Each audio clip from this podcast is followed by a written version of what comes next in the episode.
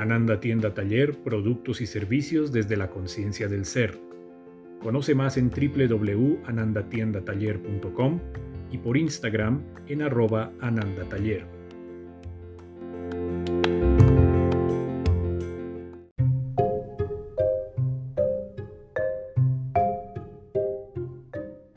El Cajón de las Palabras, un programa dedicado a recorrer el Asia en vez de palabras, libros o temas culturales formativos y literarios. Conduce Mónica Perea.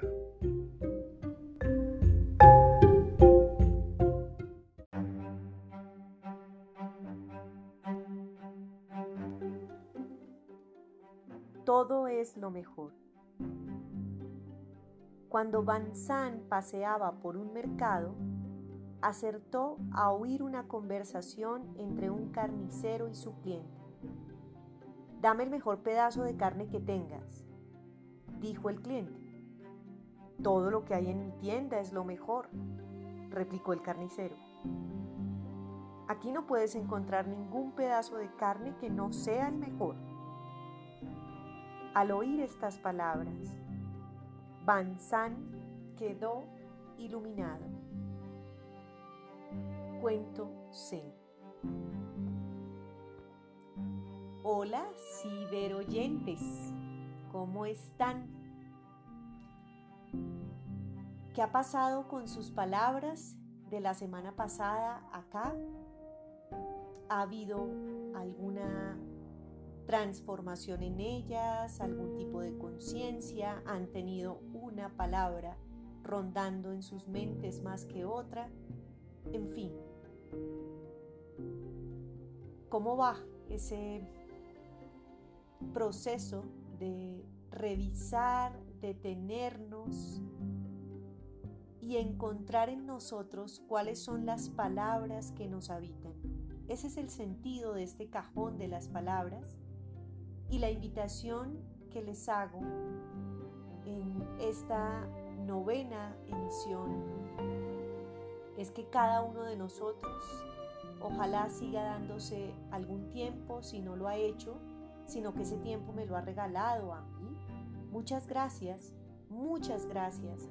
No obstante, es un pretexto este, estas emisiones para que cada uno de nosotros sepa cuáles son esas palabras que hacen parte de su oralidad, que hacen parte de sus desafíos, que hacen parte de sus intereses, que llegan como palabras nuevas, que tenemos ocasión de detenernos y pensar cómo las decimos, cómo las habitamos, por qué acudimos o no a ellas.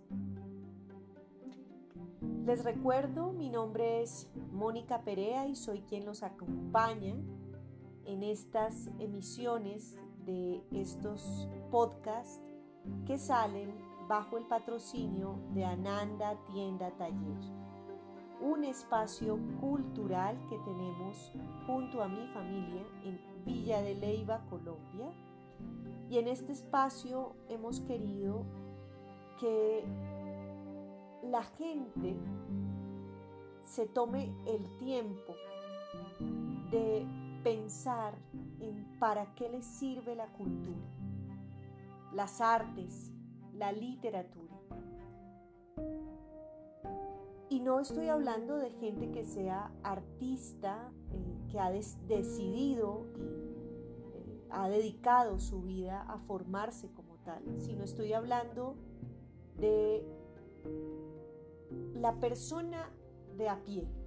Por persona de a pie voy a señalar a la gente que se topa con el camino de las artes, o con el camino de la cultura y siente que por allí no puede andar, que no es su espacio, que es solo para una serie de personas muy, eh,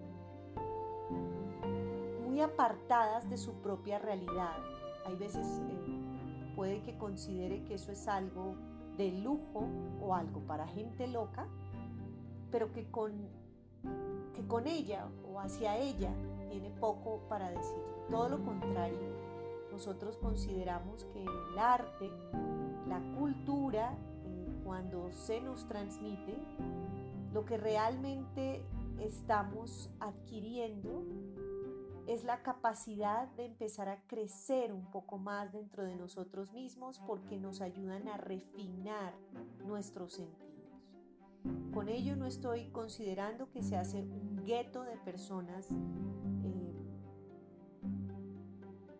muy snob o antipáticas y distantes, sino refinar quiere decir que vamos sacando la punta a nuestro cerebro, que es un gran lápiz mental, y a nuestros talentos y a nuestra sensibilidad le sacamos la punta, no lo dejamos romo, no lo dejamos eh, como algo que brota sin ser cincelado, sino que requerimos de una orientación que nos haga ser más perceptivos, más precisos en eso que entra en nosotros que luego se puede convertir en algo creativo. No necesariamente porque yo vaya a vivir de esto, aunque en efecto puedo hacerlo, sino porque al acercarme a ese espacio creativo que habita en mí también, estoy dejando atrás una conducta que ha sido programada de una vida enfocada específicamente en hechos concretos, eh, en hechos un poco que se mueren día a día y que pierde la conexión con lo espiritual, la conexión con lo sagrado, la, conexión con aquello que se sublima y eh, rosa. Algo para mí es mucho más humano, que es nuestra naturaleza sagrada, nuestra naturaleza que proviene de una inteligencia mayor a nosotros mismos, que es una inteligencia potencialmente creativa.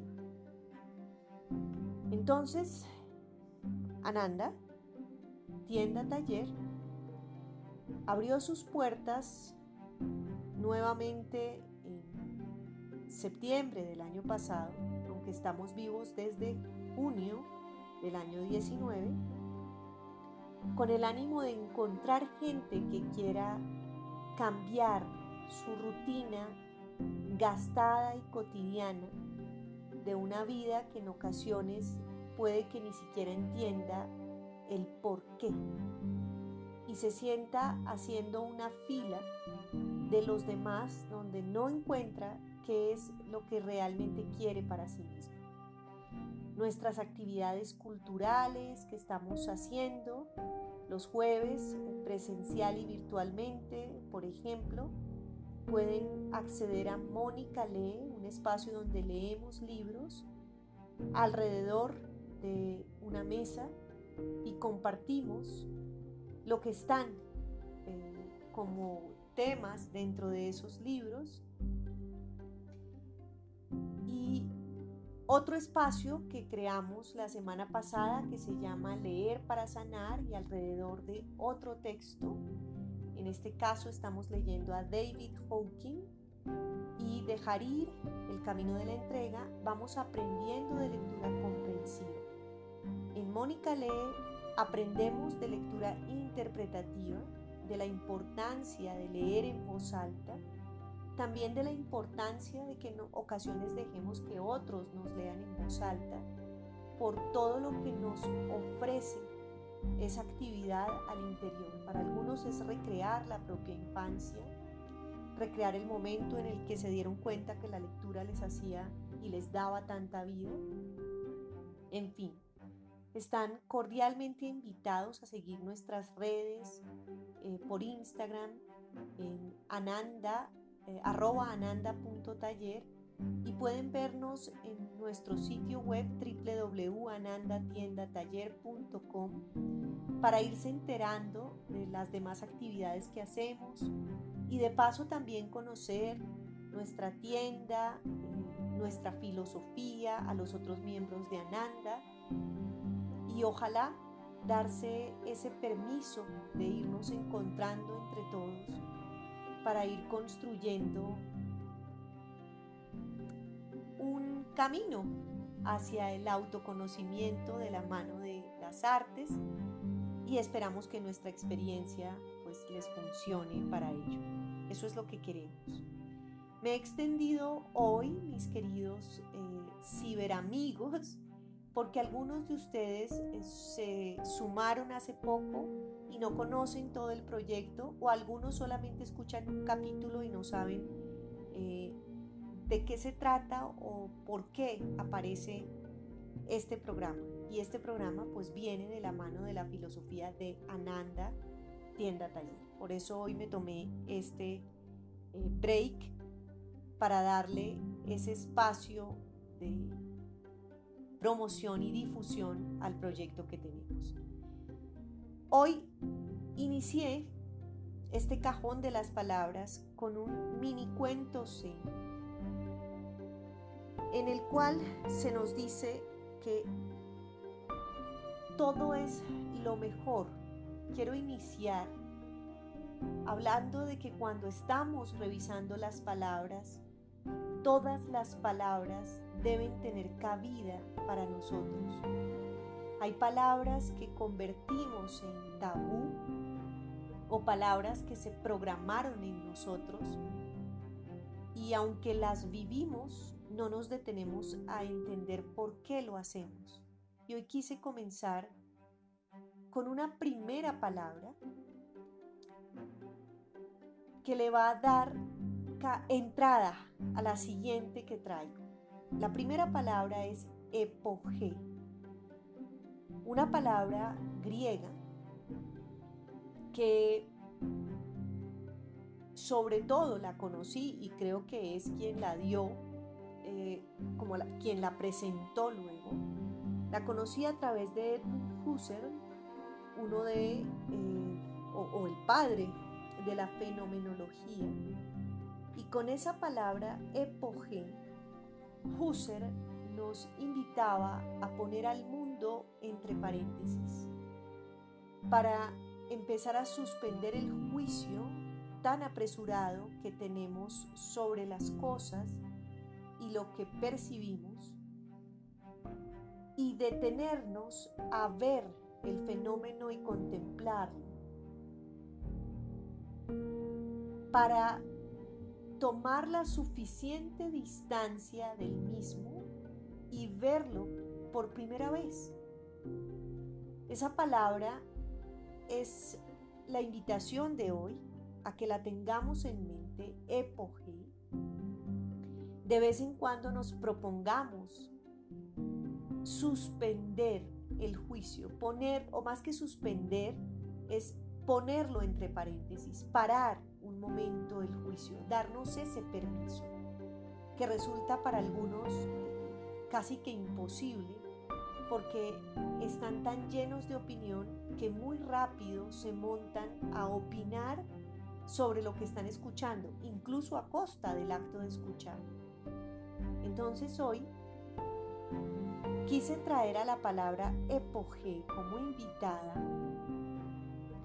de unas palabras que evitamos, que como les decía hace un momento podríamos tener como palabras tabú, dado que podrían ser eh, palabras que los demás no quieren sentarse a ver o que quienes las vemos, entonces podríamos ser tildados de negativos,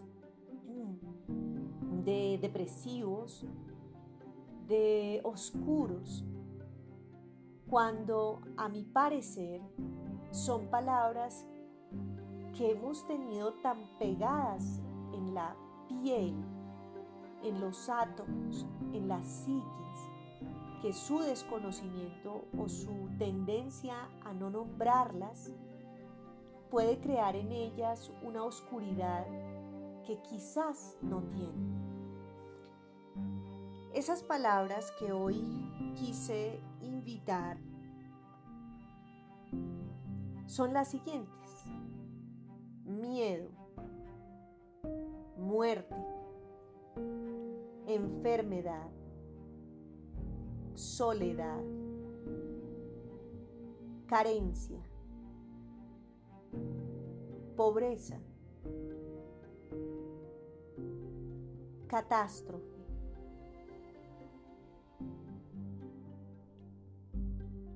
Y viene ahora mi pregunta, ¿qué tienen en común estas palabras? ¿Por qué debería, podría o sería bueno que nos detuviéramos a verlas? ¿Por qué? ¿Por qué se sentaría uno a verlas? Como saben, mi invitación siempre es a que en la medida en que puedan, se hagan estas preguntas a sí mismos para que aunque no dialoguemos aquí, virtualmente lo estemos haciendo y eventualmente lo hagamos alrededor de estos temas. Viene la siguiente pregunta. ¿Cuándo hemos estado frente al opuesto de estas palabras?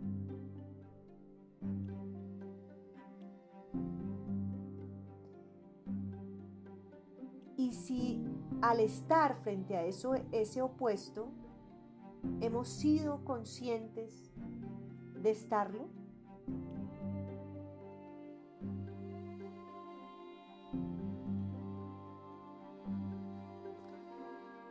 Bueno, dirán ustedes que estoy hoy demasiado trascendental, pero hay dos eventos que hacen que vuelva a mirar estas palabras. El primero es el fallecimiento de, una de mis mascotas de 15 años que durmió ayer y la vimos caminar un hilo de vida que ya era prácticamente un estado de, acabamiento de su propia existencia, pero se sostenía ese hilo de vida. Sentíamos que era más para nosotros que para ella o como un temor de dejarse ir. Ese es el primer evento que me hace pensar en estas palabras, porque mi gata las tuvo la agonía,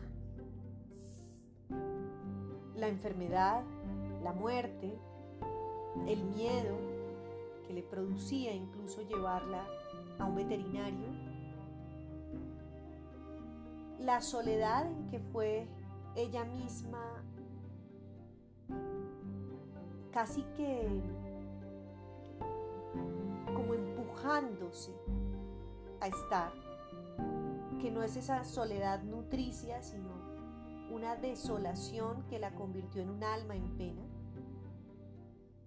un estado de pobreza interior que se le veía en su cuerpo, que se redujo a ser un esqueletito con la piel colgándole, un estado de carencia, porque aunque tenía eh, todo para comer e hicimos de todo para que se sanara, ella se mantuvo en su estado de no querer comer, de no ver nada de lo que había como posible, porque hubo muchas contradicciones en su comportamiento y eso me hizo pensar justamente en estas palabras. Además, el segundo evento tiene que ver con esta tercera ola que en Colombia estamos viviendo de este, esta presencia en la que se convirtió el COVID-19 o la pandemia mundial. Y ese COVID-19 que se convirtió en una suerte de hoyo negro donde caen todas estas palabras. Y están ahora presentes para la humanidad y no sabemos ni para qué llegaron, ni si las hemos sentado a nuestro lado para verlas para interpelarlas, para escuchar qué es lo que nos tienen que decir. Esos dos eventos me hicieron pensar en estas palabras que les dije hace un momento. Recuerden, mi invitación es a que mantengan otra palabra en mente, epoge. Antes de que asumamos un estado anímico cada uno de nosotros por las circunstancias que estén rodeándonos, miremos esas palabras así, mondas y lirondas, es decir, desnudas. Miremoslas para saber qué nos dicen. La primera, miedo. Una palabra que aprendimos quizás muy pequeños por circunstancias que nos ocurrieron, por ejemplo, si metimos un dedo en una vela o en la estufa nos quemamos, el cerebro reaccionó y rápidamente entendió que eran situaciones de peligro que con el tiempo podían desarrollarse en nosotros como posibles traumas, como otras historias que nosotros tradujimos y que terminaban acercando eh, tal vez la noción de peligro cercana al miedo, aunque el miedo parecería que es un cascarón con el cual nosotros revestimos una situación que nos pasó. Porque si vuelvo a este evento que les digo, de que nos hemos quemado en la infancia y de forma automática entendemos eh, y todo el cuerpo enciende las alarmas de peligro, tal vez es el recuerdo de ese momento, lo que nos dijeron, el temor que sentimos de nuestra madre o de una hermana, un hermano, de alguien que estaba con nosotros y que se asustó de vernos en esa situación le sumó a, a ese hecho de alarma un estado anímico de otro que creó en nosotros una sensación de miedo. Miedo a algunas cosas que sentimos nos pueden hacer daño, miedo a algunas cosas que consideramos pueden ser peligrosas. Podríamos creer que ese es un miedo sano, pero hay otro tipo de miedo podría ser las siguientes palabras, muerte, enfermedad, carencia, soledad, agonía, pobreza, despido, catástrofe, que son miedos que nosotros vamos cargando como si fueran maletas y dentro de esa maleta vamos metiendo una cantidad de pensamientos que pueden generarnos una agonía mental. Y el miedo es algo que últimamente vemos pasearse entre las conversaciones, eh, los chats, eh, las redes, las noticias.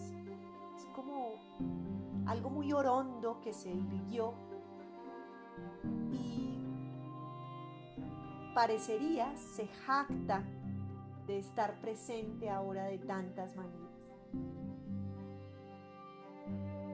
Pero ¿quién es el miedo o qué es el miedo? ¿Y qué podríamos nosotros hacer para mirarlo a la cara de verdad y dejar de ponerle ya tanta atención a ver si al final de cuentas nos decidimos a vivir. Les cuento que yo estoy en una campaña eh, junto con mi esposo y podríamos decir que también mi hija, estamos en una campaña para darle la estatura real al miedo, para no inflarlo más de lo que él es, para darle las gracias cuando aparece como una noción de autocuidado que nos quiere señalar si vemos algo peligroso y ese miedo pues nos eh, genera adrenalina para defendernos. Muchas gracias, está muy bien. Pero si es un miedo que nosotros vamos teniendo, como la maleta que tiene muchos bolsillos y nosotros vamos llenando, a ese miedo hemos venido quitándole las capas y entendiendo que más allá de algo ajeno a nosotros mismos, se trata de una construcción que nosotros interiorizamos a raíz de nuestras propias creencias y que nos impide eh, ver con claridad y con epoge lo que está sucediendo, sin hacer relato y un relato trágico y un relato lleno de descripciones nefastas para nosotros mismos que inflan al miedo. Muerte. ¿Qué es la muerte? Para cada uno de nosotros debe tener una concepción diferente. Si somos occidentales, casi que es mala educación estar hablando de la muerte Mientras que en Oriente hay una cultura que se detiene a ver el porqué de la muerte no como un acto intelectual o filosófico, sino como una realidad. Y es tal esa realidad que transforma la manera de vivir y la convierte en algo mucho más consciente. Pese a que el autor del libro que les voy a mencionar eh, estuve estudiando que tiene una serie de, demandas de la comunidad eh, budista y del, del comité ético budista. Creo que independientemente de eso, tuvo una gran capacidad para hablarnos sobre la muerte para los tibetanos en su libro El libro tibetano de la vida y de la muerte. De Sogyal Rinpoche. Les vuelvo a comunicar que no voy a tomar una posición eh, frente a lo que ya alguien señaló del texto, sino voy a hablar solamente de lo que encuentro dentro del texto. Es la mirada clara y profunda alrededor del concepto de la muerte, entendiendo que en la medida en que lo hagamos eh,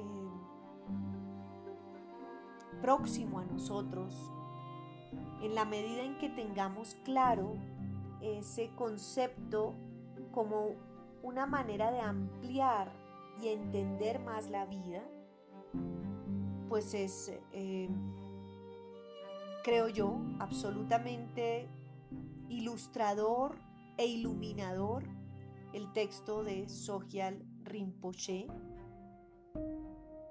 por cómo nos hace entender este concepto del fin, de prepararnos para el fin, de saber eh, mirar el fin como una oportunidad para tener claro la importancia de vivir con conciencia. También nos enseña allí el camino de la compasión cuando estamos frente a alguien moribundo y cómo ese momento nos va a poner en el espejo de nuestro propio fin y podría ser un momento para iluminarnos, un momento para entender más eh, la existencia. Entonces, eh, ese texto podría para algunos darles luces sobre este concepto o sobre esta palabra de muerte. Pero si no buscamos una ilustración eh, oriental, para nosotros, como occidentales, ¿qué es esa muerte?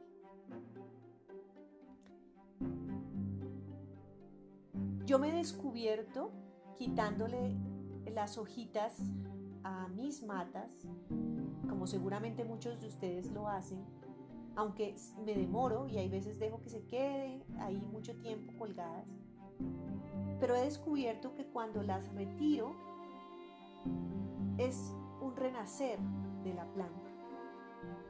Lo que quiere decir que esa muerte constante que tenemos nosotros, si lo vemos en forma de etapas de la vida, en forma de rostros que tenemos nuestros, que se van quedando, se mueren dentro de nuestra propia cara. La muerte como la otra cara de la existencia permanentemente nos invita a ver que ella es casi que la punta siguiente de la vida, que ella está ahí